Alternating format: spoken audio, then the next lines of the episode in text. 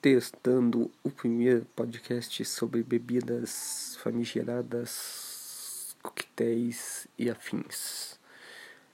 Começou sobre o primeiro podcast que é depois disso é só ladeira abaixo. Então, vamos lá. Primeira receita do dia, testando um, dois, três, a famosa caipirinha. Para quem não sabe fazer caipirinha, é muito fácil. Você pega dois limões, corta os dois limões, tira o filete do meio do limão, que é aquele que vai deixar amargo.